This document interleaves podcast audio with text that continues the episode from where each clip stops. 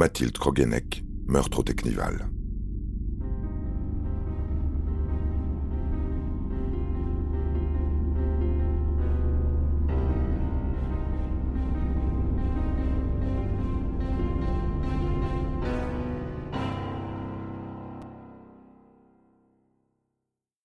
Ce récit compte et salue parmi ses sources le travail de l'ancien commissaire Jean-Marc Bloch et de Rémi Chancet, auteur de Technival sanglant, l'affaire Mathilde Krogenek, un livre publié en 2019 aux éditions Pocket. Il reste quelques vestiges, des vidéos postées par des anonymes sur YouTube il y a des dizaines d'années, aux intitulés semblables. Technival à Carnouet, Technival breton de Carnouet, Technos 2005. Des films parcellaires, amateurs, des extraits mis bout à bout. Zoom sur un hélicoptère de gendarmerie, perdu dans un ciel maussade dépourvu de soleil. Des zooms, l'engin survole un champ brumeux, envahi par des voitures, caravanes et semi-remorques en pagaille. Des groupes de gens entrent et sortent du cadre, portent des sarouels, des pantalons type treillis militaires, des souhaits amples, des casquettes, des sacs à dos.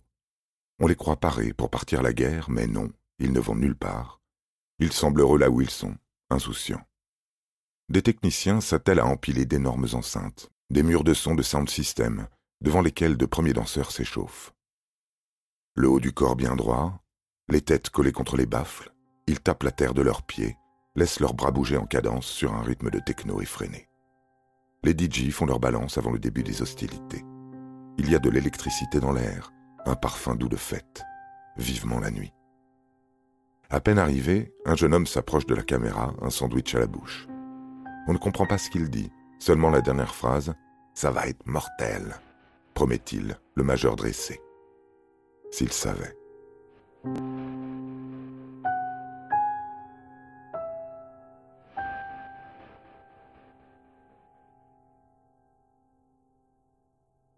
Un peu de contexte Volontiers. Nous sommes à l'aune de l'été 2005, non loin de Carnouet, commune de 730 âmes plantée au beau milieu de la Bretagne. Du vendredi 24 au dimanche 26 juin 2005 se tient un Technival, contraction de festival et de techno. Trois jours de musique, 80 murs d'enceinte, une dizaine d'artistes mixant sur plusieurs scènes en simultané. Les Bretons préfèrent parler de technose, en référence aux fest-nose, fêtes de nuit tenues autrefois dans les milieux agricoles, après les dures journées de labeur. Les paysans d'aujourd'hui ne s'y retrouvent pas pour autant. L'événement, en contrepartie d'indemnisation, leur réquisitionne en tout 180 hectares, de part et d'autre d'un ruisseau, zone délimitée par une sapinière en marge, au sud.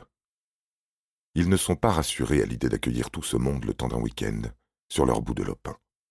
Les basses, qui frappent dans un rayon de 20 kilomètres, font trembler les cultures, paniquer le bétail. Qu'ils se rassurent, la tenue du technose a été autorisée par le préfet des Côtes d'Armor, et de fait, le ministère de l'Intérieur, dirigé à l'époque par Nicolas Sarkozy. Depuis 2003, l'État, qui en avait assez de ces raves tenus en toute clandestinité à l'ombre des bois, a décidé d'encadrer ces rassemblements tenus chaque année en France durant la période estivale, à la manière de parents réunis autour d'un goûter d'anniversaire. Les technivals deviennent des sarcovales, au risque de dénaturer l'âme libertaire et anticonformiste typique du courant.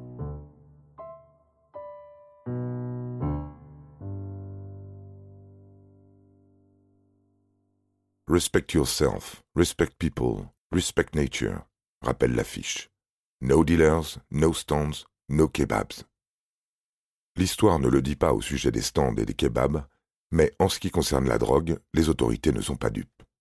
En plus des antennes de pompiers, médecins urgentistes, secouristes, tous prêts à pallier aux excès et overdoses, mille gendarmes mobiles venus de tout le pays veillent au grain. À l'arrivée des festivaliers, il coordonne le balai des véhicules, improvise des parkings. Plus tôt dans la semaine, ils se sont planqués dans les gares, les hôtels, les sorties d'autoroute, ont épinglé les trafiquants attirés, ceux qui ont entreaperçu dans le Technival un nouvel Eldorado. Des brigadiers vont même échanger képi contre Sarwell, se grimer en tuffeur et se fondre dans la masse, à l'affût d'un deal, d'un buvard ou d'un pochon, passant discrètement de main en main. Ils ont beau être mille, ils ne feront pas le poids. La soirée du samedi 25 juin, la plus attendue, symbolise le pic de fréquentation. 43 000 festivaliers affluent vers le son. La nuit tombe, les acides montent. Des cracheurs de feu illuminent les ténèbres, Des lumières stroboscopiques multicolores accrochées au-dessus des sound systems guident une foule en transe à la manière d'un phare. Sur de grandes bâches déployées en hauteur sont projetés du viing, des montages d'images psychédéliques en contrepoint du mix. Attention à ne pas trop les contempler. Acidcore, breakbeat, hard tech, psytrance et autres dérivés de la techno s'enchaînent dans un tempo affolé, infatigable, qui ne cessera jamais.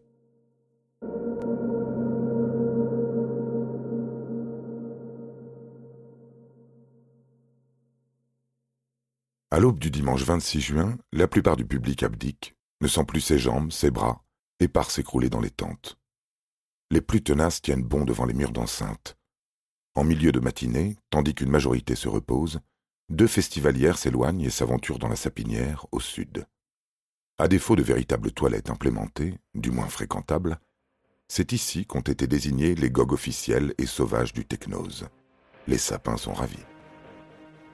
Sur une terre humide, marécageuse, elle bute contre un pied nu, celui d'un corps inerte. Elle regagne aussitôt l'épicentre et alerte le premier fourgon rencontré.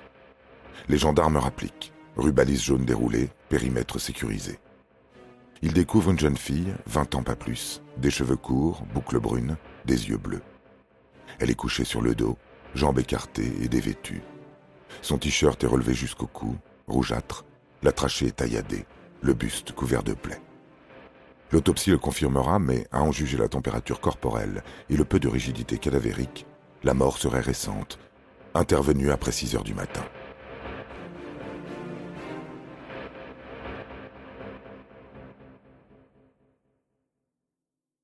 On rameute les TIC, les techniciens en identification criminelle. Sans un mot, à quatre pattes, les basses toujours résonnent au loin, ils ratissent les quatre hectares de la forêt Excréments, seringues, déchets et autres joyeusetés. Il retrouve le pantalon de la jeune fille et dans une des poches, des clés de voiture au bout d'un pendentif en forme de poisson. Non loin du corps est aussi ramassé un emballage de préservatif, des taches de sang dessus. À une dizaine de mètres, au pied d'un arbre, traîne un couteau, lui aussi maculé de sang, type Ranger Knives. Manche métallique bleue, la lame se loge dans une rainure comme un layol. Quelque chose ne va pas, il y a du sang sur le couteau, du sang sur l'emballage de préservatif, mais il y en a aussi autour de la victime. Ses pieds sont nus, pas de chaussures, de chaussettes, et pourtant on ne relève aucune égratignure sur la voûte plantaire. Le crime aurait eu lieu ailleurs. La jeune femme aurait été transportée puis dissimulée ici. Une ambulance embarque discrètement le corps et file à la morgue la plus proche. La journée du dimanche suit son cours. Il y a tellement de monde que le drame passe inaperçu, n'empêche ni la musique de retentir, ni le technose de continuer. La rumeur d'un meurtre commence tout de même à circuler, pousse deux adolescentes à partager leurs craintes à une unité de gendarmes. Depuis qu'elles se sont levées en fin de matinée, elles ne trouvent plus leur cousine, qui ne répond pas à leur appel et SMS. Interdit, les gendarmes recueillent le signalement. Cheveux courts, boucles brunes, des yeux bleus, un air de déjà-vu sinistre. Elle porterait à son jean un mousqueton auquel pend un porte-clés en forme de poisson. Des clés de voiture, une Twingo blanche. Les trois cousines sont venues avec. Le modèle est retrouvé sur l'un des parkings, la clé s'emboîte, déverrouille les portières.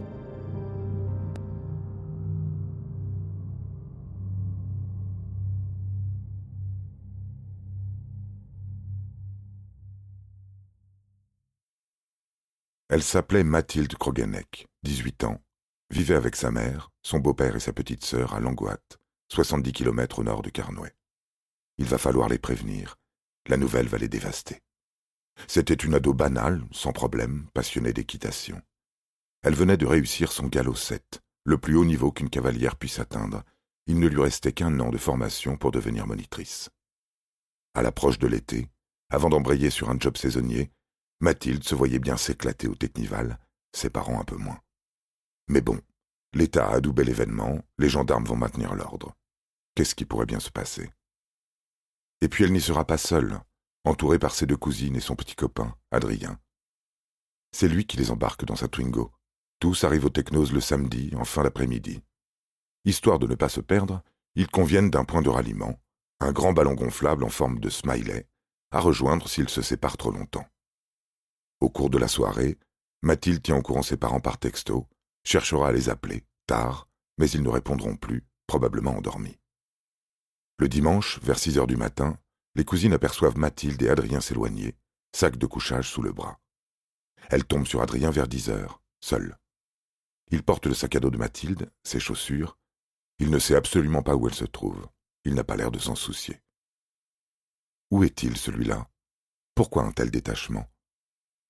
Les gendarmes l'entendront plus tard. Pour l'heure, ils se rendent à l'évidence. À moins qu'il ne s'agisse d'un rôdeur passager, le tueur peut faire partie des 43 000 festivaliers présents le samedi soir. Les investigations promettent d'être laborieuses, sans compter qu'en fin de matinée, ce dimanche, la moitié a déjà décampé. Il ne faut pas louper le reste, et on reconnaît alors la rigueur du génie militaire. Des barrages se dressent et contrôlent chaque sortie, voie communale, chemin vicinaux, départemental. Il y a peu d'espoir de confondre directement le coupable, mais la détermination prime, celle de réunir le maximum d'éléments, de débusquer des témoins potentiels. La communication avec la faune locale n'est pas aisée. Les acides font encore effet chez la plupart des tuffeurs. D'autres, en pleine redescente, ont perdu leurs papiers, peine à tenir un discours cohérent face à une cohorte de gendarmes aussi sobre qu'un troupeau de chameaux. Des histoires reviennent. Beaucoup parlent d'un touriste polonais aperçu entièrement nu, couvert de sang. L'homme se faisait en réalité un shoot d'héroïne, a paniqué à la vue des autorités affairées, son garrot a sauté, son sang a giclé. Plusieurs femmes rapportent également avoir été agressées par un individu, rapidement arrêté. Il avouera effectivement un viol, mais la description ne correspond pas à la localisation de la scène du crime ou au portrait de Mathilde. Fausse piste, mise en examen pour lui quand même. Bilan 25 000 contrôles d'identité, d'innombrables plaques minéralogiques relevées, autant de coffres fouillés et sacs ouverts. Le dimanche soir, à la tombée de la nuit, les 180 hectares se sont pratiquement vidés. Les TIC en profitent, aspergent de luminol la sapinière qui s'illumine par endroits de lueur bleutée. Vision féerique, brutalement rappelée à la gravité des faits. Le Blue Star réagit au contact du sang. Des taches phosphorescentes tracent un sillon qui traverse le ruisseau et échoue une trentaine de mètres plus loin, au centre d'une petite clairière, là où tout a vraisemblablement commencé.